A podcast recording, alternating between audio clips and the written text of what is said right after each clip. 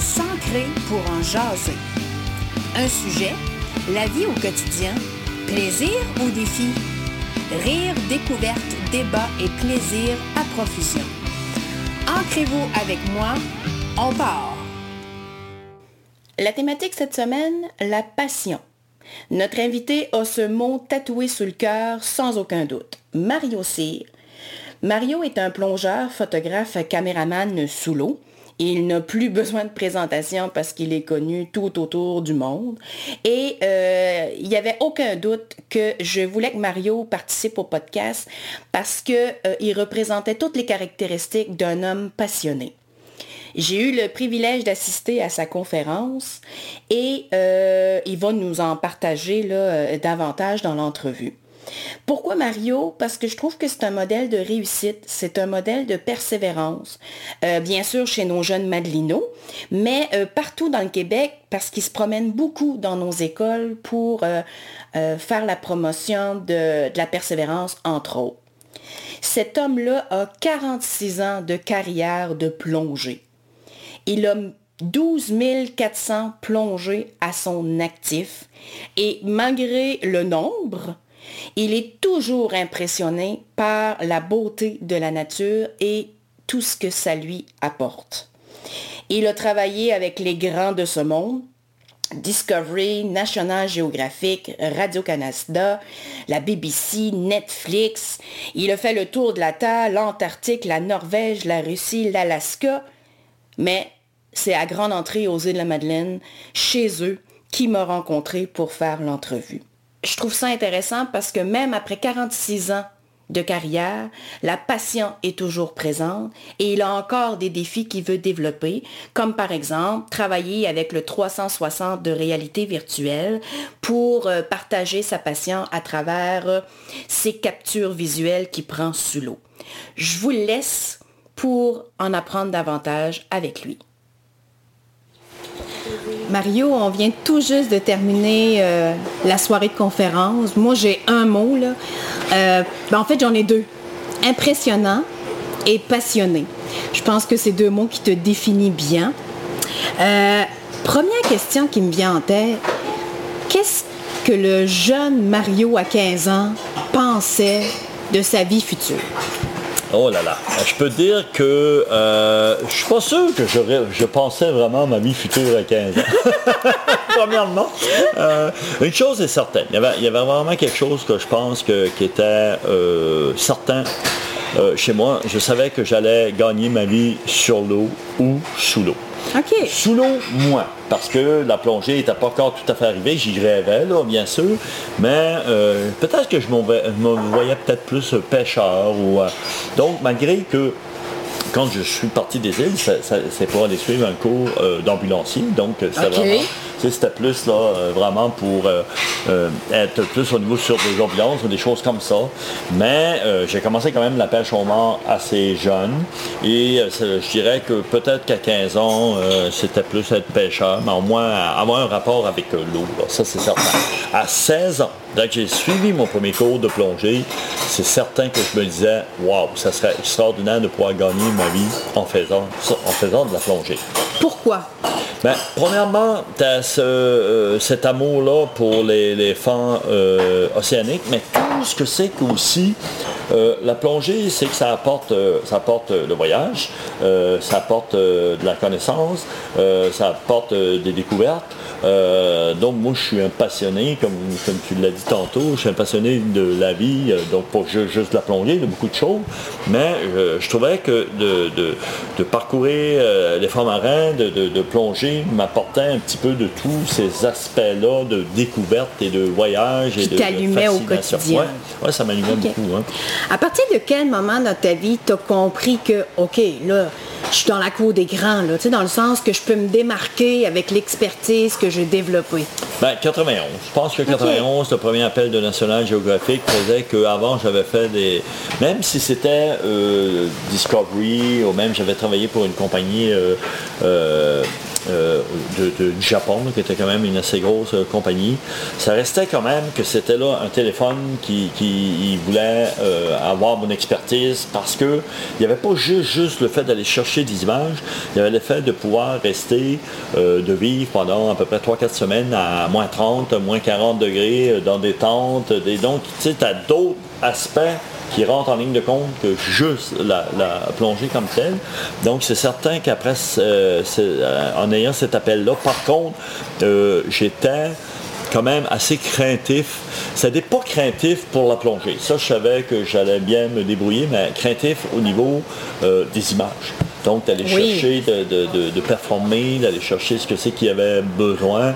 Euh, parce que c'est sûr que moi, quand, on, quand je parlais de, euh, je voyais ou j'entendais parler de National Géo ou tout, euh, je dirais que c'était un monde inaccessible. C'était comme pour moi impensable.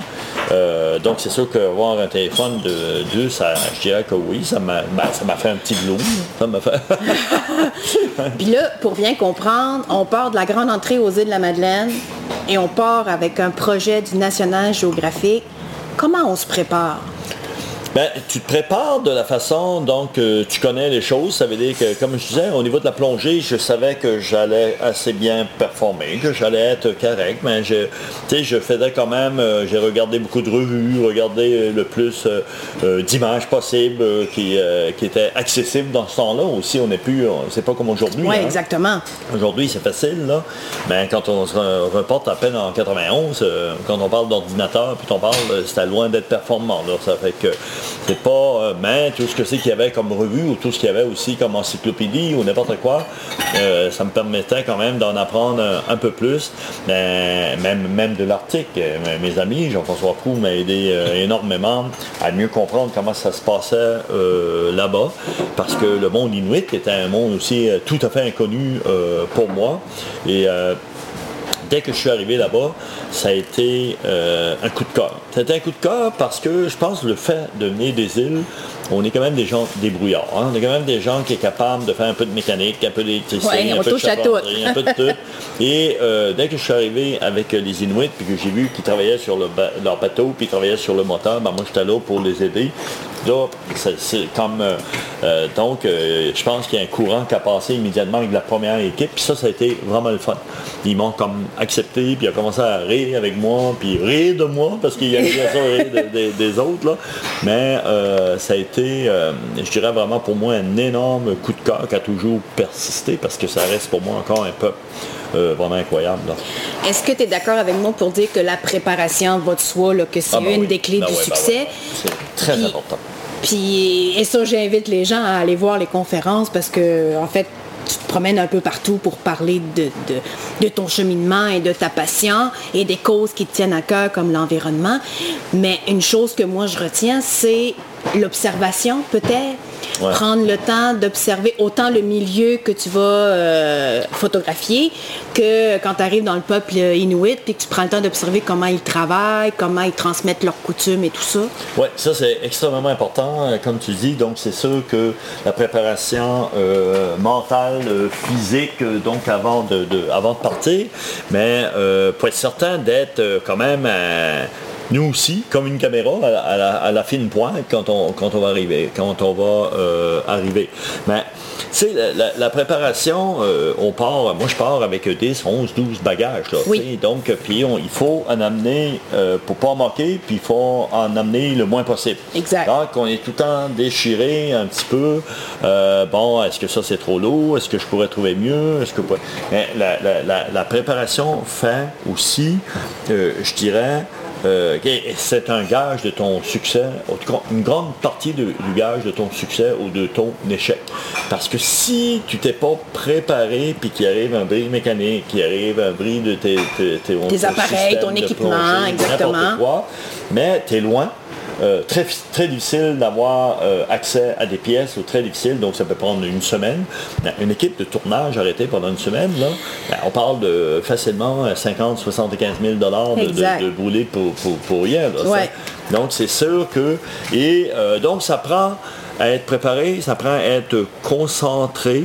euh, ça prend à être tout là. Je pense que c'est vraiment ça, c'est de vraiment de, se dire, puis là, ben, tu penses à la famille, tu penses aux gens qui est loin, mais tu te dis, je peux pas rien faire, de toute façon, il faut que tu te concentres pour essayer de, faire ton travail le mieux possible. Je trouve ça intéressant parce que est-ce que tu as un truc pour être ici et maintenant où est-ce que tu es que ce soit en Antarctique, euh, en Russie, euh, en Afrique, dans tes différents périples. Quel truc t'as trouvé avec les années pour te dire, ben ok, là je suis là, faut que je le vive à 100%, peu importe les intempéries ou les imprévus qui peuvent arriver. Ben, je pense que ça, ça vient peut-être avec mon tempérament d'éternel optimiste. Moi, je suis quand même un optimiste qui va toujours, euh, quand il arrive de quoi, plutôt que de, m'apitoyer, de me dire, ben, OK, il y a sûrement moyen de m'en sortir, ou il y a sûrement moyen de trouver quelque chose pour améliorer ce sort-là. Donc ça, ça a aidé beaucoup. Et ça, les, équipes aussi euh, me, le disent encore aujourd'hui, euh, qu'avec un Mario, ben, ben, il y a toujours une solution. Ça, ça fait, partie un peu de moi, ça fait partie de mon ADN, je pense. Là. Et euh, ça, je pense que c'est vraiment important dans, une équipe de travail. Et aussi, comme je disais, de, de, dire, OK, là, je suis là pour un tel travail, je suis ici encore pour deux semaines, je suis ici encore pour trois semaines, et il faut que je travaille à aller chercher le mieux tout ce que je peux durant ce temps-là. Et ensuite, on passera à autre chose, mais c'est vraiment de la concentration sur le travail, euh, euh, je ne dirais pas imposé. Les objectifs. Accepter d'objectifs et de travailler pour y arriver. Puis ça, ben, tu sais, c'est, mon, mon, père me disait souvent, euh, puis c'est vraiment drôle, là, je, le dis, puis j'y pense, il me disait souvent aussi, quand tu es sûr que ça marche pas, mais tu essayes au moins une autre fois pour savoir que tu es sûr que ça marche pas. Faut être vraiment. Ça, ça, je le fais souvent. Et des fois, c'est cette fois-là qui marche. Donc, euh, ouais, il faut être euh, optimiste, euh, bien sûr, puis il faut, faut travailler fort aussi, tu sais, parce que, tu sais, c'est comme souvent les gens disent, t'es chanceux, puis de pouvoir vivre ça. Oui, c'est sûr qu'il y a une grande part de, chance, mais il y a beaucoup de travail aussi, puis il y a beaucoup il y a beaucoup d'efforts où c'est pas tout le temps évident, c'est pas tout le temps l'ennui de la famille, l'humidité, le froid, le, mal manger, mal euh, dormir. Euh, donc, ça fait aussi partie de ces expéditions-là. Et euh, je me dis toujours, ça, c'est pas grave parce que tout ce qui est important, c'est les images qu'on va ramener. Parce que c'est la seule chose qui reste. Quand tu reviens, tu as, une petite boîte avec les images que tu as fait. Et tout ce que tu as dépensé comme énergie, tout ce que tu as dépensé comme sous pour les producteurs, euh, tout le temps qui est mis, ben, c'est ça qui est dans ta boîte et c'est ça qui est important. Et c'est ça que les gens vont se souvenir aussi. Est-ce qu'on peut dire que c'est ça qui anime ta passion? Encore aujourd'hui? Ben, la passion est beaucoup animée par la, soif de connaissance. Beaucoup, beaucoup, parce que quand tu fais un métier comme le mien, que tu retournes au même endroit avec les mêmes animaux, tu apprends encore quelque chose. Donc, il y a encore de, cette soif euh, de, vraiment d'apprendre là, euh, qui, est, très importante euh, pour moi, et de mieux comprendre, de mieux... les animaux sont fascinants. comme je disais lors de la conférence, ils ont des caractères différents et tu ne peux plus aujourd'hui mettre tous les animaux dans le même euh, panier en disant mais ben, ces animaux-là ils font ça, puis ça, puis ça, c'est pas le même, ça marche. Parce que même dans la même euh, euh, identité, dans les mêmes espèces, ils font des choses différentes. Et ça, ben, moi, ça, ça me fascine. Et c'est sûr que je, cherche à mieux comprendre. Ça, c'est beaucoup d'observation, beaucoup de temps passé en leur compagnie et beaucoup de temps à, rêvasser aussi. Hein. parce que c'est ça, sur la glace, des fois, des journées, des journées à pas bouger, à attendre et observer. À un moment donné, il se passe quelque chose. C'est quoi ta définition du goût du risque? Parce qu'on s'entend que tu as surmonté beaucoup, beaucoup de peur euh, quand tu arrives dans des milieux euh, pour une première fois, avec un animal euh, pour une première fois. Ta notion du goût du risque, tu le décrirais comment? Ben, vraiment, le, risque, c'est aussi, euh, le risque, c'est vraiment un surpassant, euh, de se surpasser. Donc, je pense que c'est le même, moi, que je le vois. les risques sont calculés. Et beaucoup plus calculés que les gens y pensent. les gens, je sais pas, on va me dire, OK, comment ça, tu, tu plonges avec des ours polaires? Oui, mais pas avec toutes les ours polaires. Les ours polaires, là, balafrés, les gros bagarreurs là, que tu vois, non, je ne plongerai pas avec. Là, ça fait qu'on reste que euh, c'est des risques, mais des risques calculés et qu'on est en pleine connaissance, ou en tout cas en assez bonne connaissance de cause de qu'est-ce qui se passe, qu'un néophyte qui regarde ça de l'extérieur se, se dit, ben non, moi jamais de ma vie que je fais ça. Mais il faut dire que celui qui dit ça, ben, il n'y a pas, euh, je sais pas moi, il n'y a pas, il a pas 3000 heures passées dans l'eau froide avec des ours, puis des morses, puis des dons. Exact. Il n'y a pas la même perception euh, de qu'est-ce que c'est qui peut être un risque. Mais les risques aussi, euh, où la peur, la peur est, est très importante, j'ai pas souvent. Euh, ce qui est important, c'est de passer par-dessus. Et la peur fait aussi que tous les sens sont aiguisés. Puis ça, c'est important. Si tu te goroches dans l'eau, puis que tu n'as pas peur, puis que c'est à peu près certain qu'il va t'arriver quelque, chose, parce que tu ne prédois pas la disposition pour pas qu'il t'arrive quelque chose. Quand tu as peur, ben, tu fais, euh, tu écoutes, tu regardes, tu sens, tu, tu, t'analyses. Et, Tous les sens sont là. Le système marche à 100% pour essayer de, voir comment tu peux faire la meilleure chose pour pas qu'il t'arrive quelque chose. pour moi, la peur m'a toujours amené du positif. Est-ce que euh, et non du négatif. Est-ce qu'on peut dire que c'est un peu ça l'adrénaline qui t'allume? Ben, l'adrénaline, oui, un peu ça, mais beaucoup le, goût de, je dirais aussi, euh, du nord, euh, de, vraiment, je sais pas moi, de, la blancheur à 360 degrés, de sentir le froid, mais d'être ce qu'on appelle vraiment le flow edge sur le bord de la banquise, puis de voir devant toi des belugas, des morses, des narvals, en même temps des baleines pour moi, et je l'ai dit souvent, je le dis encore, il n'y a pas de meilleur endroit au monde. Il n'y a pas, excusez les Parisiens, mais il n'y a pas de Paris, il n'y a pas de Londres. J'ai presque tout fait ces, villes-là, puis j'aime ça y aller. Mais, le moment présent d'être au bout du flow edge à 11h, minuit soir, où il fait encore un gros soleil, euh, pour moi, il n'y a pas de meilleur endroit au monde. C'est là que je me sens plus vivre et que je suis le plus content euh, d'être, en fait. Si je te pose la question, ton animal préféré, es-tu capable de me répondre à ça? Ou celui qui t'a impressionné le plus dans son comportement? Mon, animal préféré est vraiment l'ours polaire. Je pense que c'est vraiment l'ours polaire à cause de sa de sa résilience, de sa force, de sa euh, vraiment aussi patience. Euh.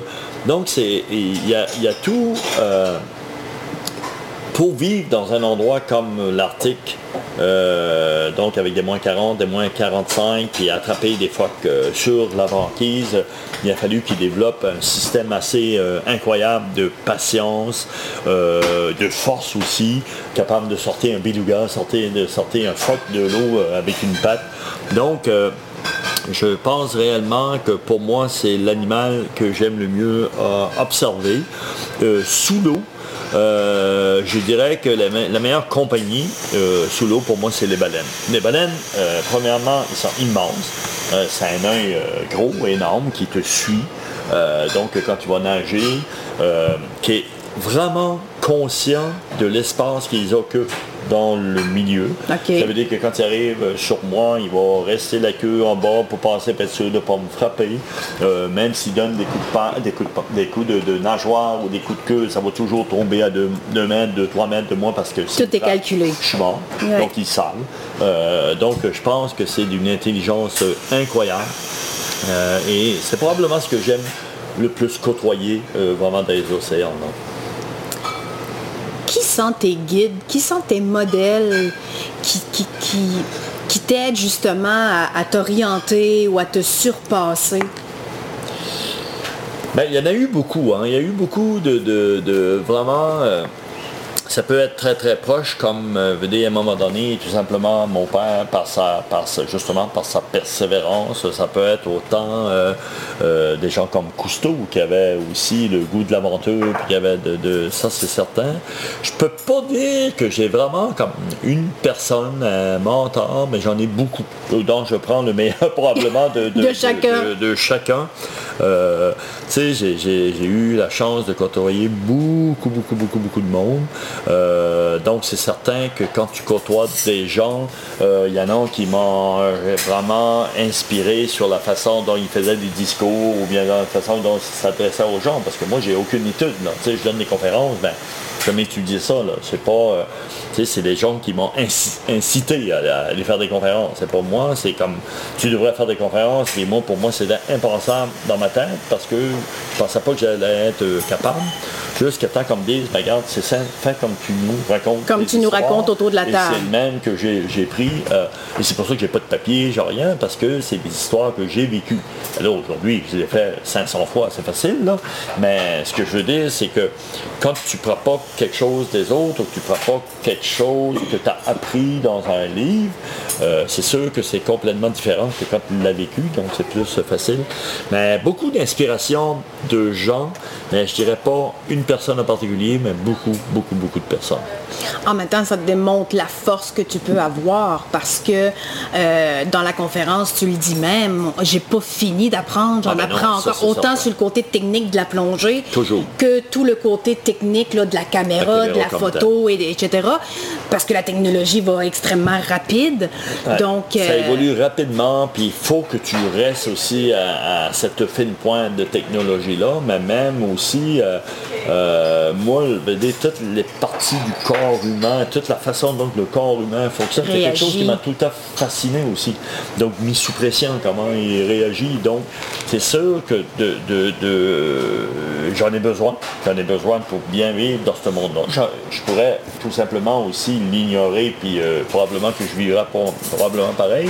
Mais comme j'aime aller au fond des choses, euh, j'aime savoir comment mon corps réagit, puis comment aussi euh, les caméras fonctionnent, comment tout ça fonctionne pour justement, quand il y a un problème, ben, de pouvoir le réparer, de pouvoir mieux et de prévoir aussi pour euh, en faire un meilleur usage, comme le corps, comme les caméras, comme à peu près tout ce que c'est qui m'entoure. parce que ton corps est un, le premier outil pour la Ah, ben plongée. oui. Ben oui, il est très important parce que sinon tu peux pas rien faire. Exact. C'est- Puis il faut qu'il soit en forme, il faut qu'il soit, puis tu vieillit. Donc c'est sûr qu'en vieillissant, ben, tu sais que tu n'as plus les capacités que tu avais avant. Donc il faut que tu trouves des trucs ici pour remplacer ça. Il faut que tu viennes compenser. Exact. Et ça, ben, l'expérience vient t'aider à compenser parce que je ne plonge pas de la même façon, je ne filme plus de la même façon. Mais euh, la manière de filmer aujourd'hui est une somme de ce que j'ai filmé, mais une somme que les gens me posent comme question. J'ai changé ma façon de, de- de filmer, euh, pas tout, mais avec des gens dans les écoles primaires, avec des gens. Pourquoi? Parce que pour m'en apercevoir que moi, ma génération, on gardait une image, puis on faisait le tour, puis on pouvait l'observer pendant 5-10 minutes. Les jeunes, aujourd'hui, les images, il faut qu'ils aillent très vite, mais ils veulent avoir des points spécifiques. Un poil, une oreille, un œil. Et aujourd'hui, je vais m'attarder sur ces, Sur ces détails-là. parties-là parce qu'il y a des jeunes qui m'ont posé dans une classe primaire, hey, mais leur œil, eux autres, comment ils fonctionnent par rapport, ou bien, ils vont me dire aussi, euh, tel animal, quelque chose, ben, leur oreille, elle est capable de se tourner, elle est capable. Donc, il y a des points spécifiques, ils m'ont fait changer ma façon de faire des images. Donc, tu en apprends tout le temps avec juste la somme de ce que c'est que tu vis des quotidien- rencontres. quotidiennement. et- C'est ça? C'est bon. Euh, on est présentement dans ton restaurant, le Bistrot Alpha. Euh, tu as aussi euh, la boutique de plongée avec euh, ton école, si, si, si j'ai les bonnes Oh, informations. oui? Oui, avec ma conjointe, oui. avec toute l'expérience que tu as, avec tous les contacts que tu as développés dans le monde, parce que tu as des contacts à peu près partout, pourquoi revenir ici aux îles, dans ton village à la grande entrée?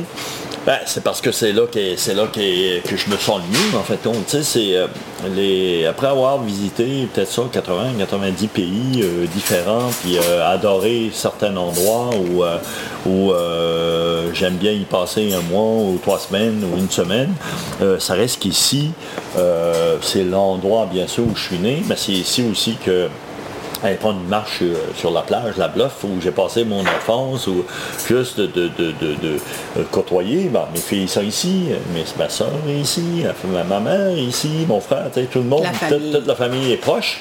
Donc, c'est sûr que ça va, euh, excusez l'anglicisme, ben, me grander beaucoup plus. Oui. euh, et euh, le, le- le but du bistrot a été beaucoup pour ça aussi. C'était parce que j'ai de la difficulté à m'arrêter. Je suis pas un gars qui va vraiment qui va prendre de longues vacances en ne faisant rien. Ça fait que, à moi, si je, je suis en voyage puis que j'avance dans ce voyage-là, là, mais vraiment dès j'arrête et que je m'en vais m'asseoir sur la plage, ça fait pas partie trop trop de, de- ma vie. Donc le bistrot été justement de, de faire, de me retrouver ici l'été, que ce soit un bistrot familial et que ça me permette aussi euh, de rester, de rester ici l'été. Et euh, pour moi, ça reste le meilleur endroit au monde parce que euh, quand tu peux te sentir bien, tout simplement en allant marcher à l'île Boudreau, tout simplement en allant marcher à, la Bluff. Et en même temps, quand tu as, je dirais, des problèmes, quand n'importe qui, quand tu réfléchis, qu'est-ce qui s'en vient, qu'est-ce que tu vas faire, quel projet tu vas prendre, celui-là ou celui-là, ben, juste de te retrouver dans ces endroits-là familiers que tu aimes, ben, ça t'aide à prendre des bonnes décisions aussi. C'est un, retour aux sources. C'est un retour aux sources, tout simplement. C'est vraiment ça. C'est. Euh, euh, tu sais, euh, comme beaucoup de monde, ben moi je pense que j'ai eu une enfance extraordinaire de, vivre ici. C'était, tu sais, je peux même pas trouver aucune affaire négative de mon enfance. Il n'y a, rien, plein d'amis, la famille, bien sûr la liberté de partir et de revenir. Donc tout ça fait qu'à un moment donné, ben, ça te construit aussi. Puis quand tu vieillis, avec toutes tes expériences, ben, tu as besoin de retourner à ça. Donc c'est ça, c'est un retour aux sources. On connaît beaucoup la cause de l'environnement qui t'est à cœur parce que tu as à peu près tout vu dans, les océans du monde, euh, en termes de pollution, en, termes de, que l'être humain a pu être extrêmement négatif pour certaines races. Euh, j'aimerais juste que tu nous en parles un peu dans euh, ce, que ça, ce que ça fait à Mario Cyr de voir l'impact que l'être humain peut avoir sur le système euh, océanique. Ouais. Ben, euh, premièrement, c'est on est euh, on est mal parti. c'est très mal en point tout le système planétaire, tout le système environnement, tout le système écologique. Et je peux pas m'arrêter à ça. Si je m'arrête à ça, euh, écoute, je pense que je vais sombrer dans un. je sais pas si ça va être un désarroi ou une dépression. Donc, moi qui étais un éternel optimiste, optimiste j'essaye de trouver euh, les bonnes choses. Mais tu sais, quand on parle d'écologie, il n'y en a pas vraiment de bonnes, de bonnes choses. Donc, tu peux pas t'accrocher à ça. Euh, j'essaye le plus que je peux.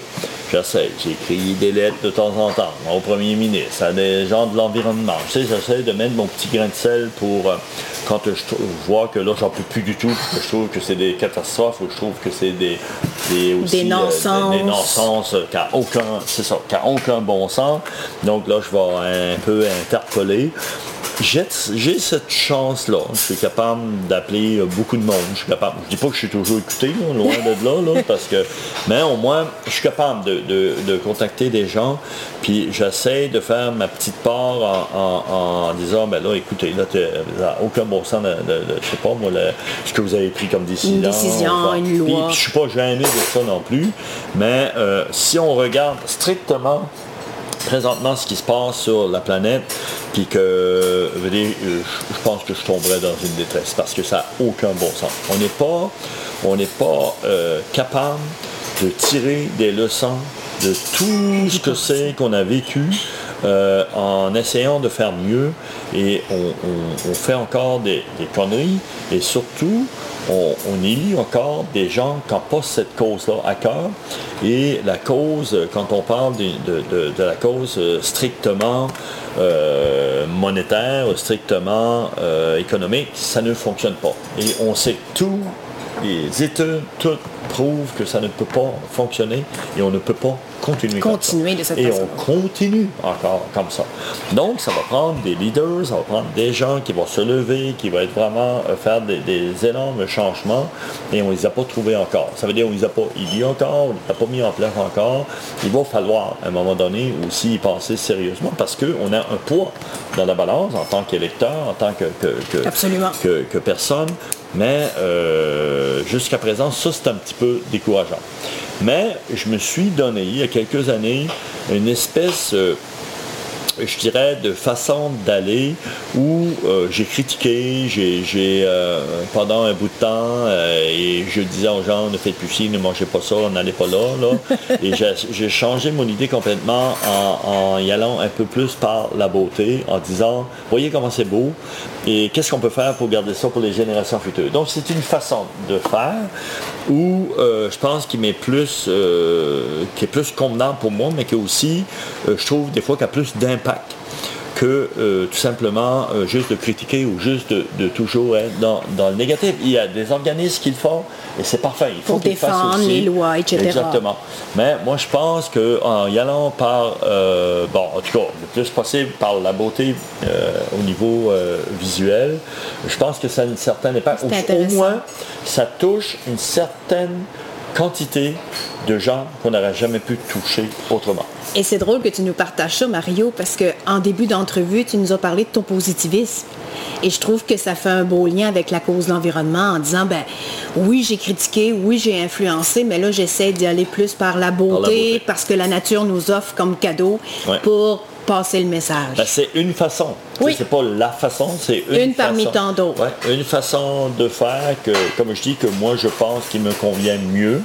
Puis, euh, tu sais, c'est comme, euh, c'est comme n'importe quoi. Les gens aujourd'hui s'ils veulent en apprendre, c'est capable d'apprendre assez rapidement sur à peu près n'importe quoi. Donc, si tu écoutes un, film avec ta blonde, avec ton chum, euh, le dimanche soir à 8 h, puis ta semaine s'en vient, ben t'es, des fois, euh, de, justement, de te faire dire de plus faire ci, de pas faire ça, ben, tu vas peut-être changer, tu vas peut-être zapper. Hein? Exact. Tandis que si tu vois des choses, au moins, qui est belle, qui est... Mais, puis tu vas le voir. Tu vas le voir, l'ours polaire qui a de la difficulté, puis tu vas voir la glace qu'ils font, mais tu vas peut-être mieux l'accepter et peut-être mieux te conscientiser que si on y va juste par ne fais pas ci, ne fais pas ça, on va pas là.